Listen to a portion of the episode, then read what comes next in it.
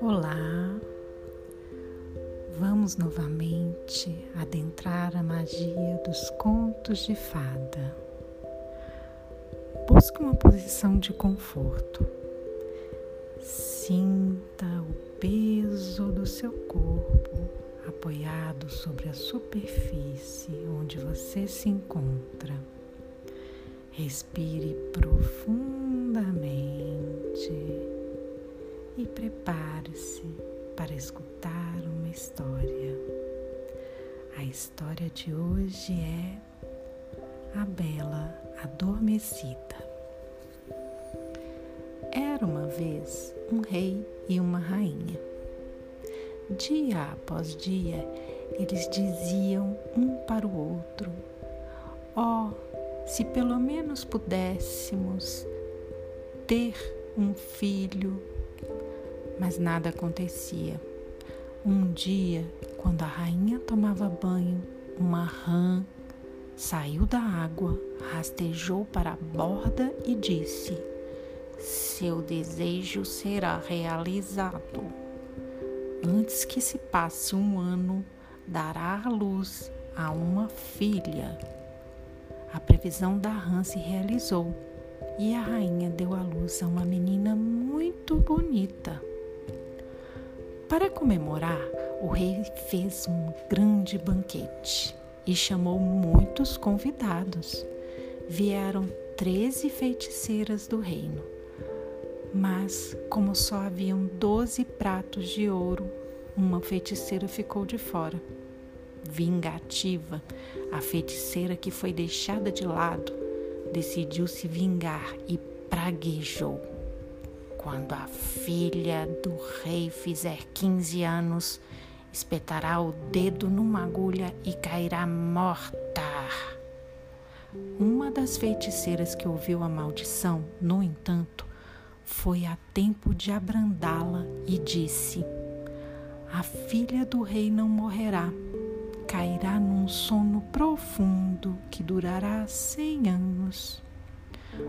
O rei, tentando proteger a filha, fez desaparecer todas as agulhas do reino. Apenas uma restou.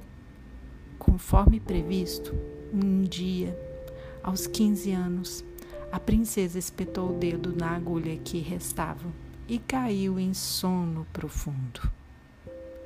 Muitos anos se passaram e uma série de príncipes tentaram resgatar a princesa do sono profundo, sem sucesso. Até que um dia, um corajoso príncipe, motivado a reverter o feitiço, foi ao encontro da bela princesa. Quando finalmente conseguiu entrar no quarto onde a princesa dormia, curvou-se e beijou-a.